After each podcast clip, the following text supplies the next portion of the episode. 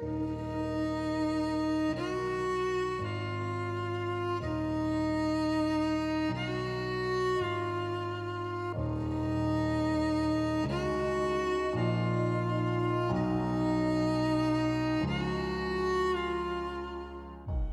poema es de Cris García Sarabia, escrito el 2 de julio del 2004.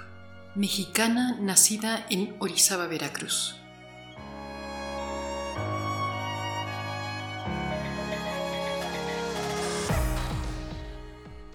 En silencio. En silencio te veo. Tu silueta aparece ante mí. Casi te siento y no lo creo. No pensé en quererte así. A través de la niebla, junto a la luz que me rodea, tu hermosa voz me habla. ¿O quizá el sonido que mi mente crea? Contigo sueño noche y día, deseo tenerte a mi lado. Eres tú quien me brinda armonía, eres tú quien me ha liberado. En mi silencio interno, cuando pienso en la nada, como fuego en invierno, me tranquiliza tu mirada.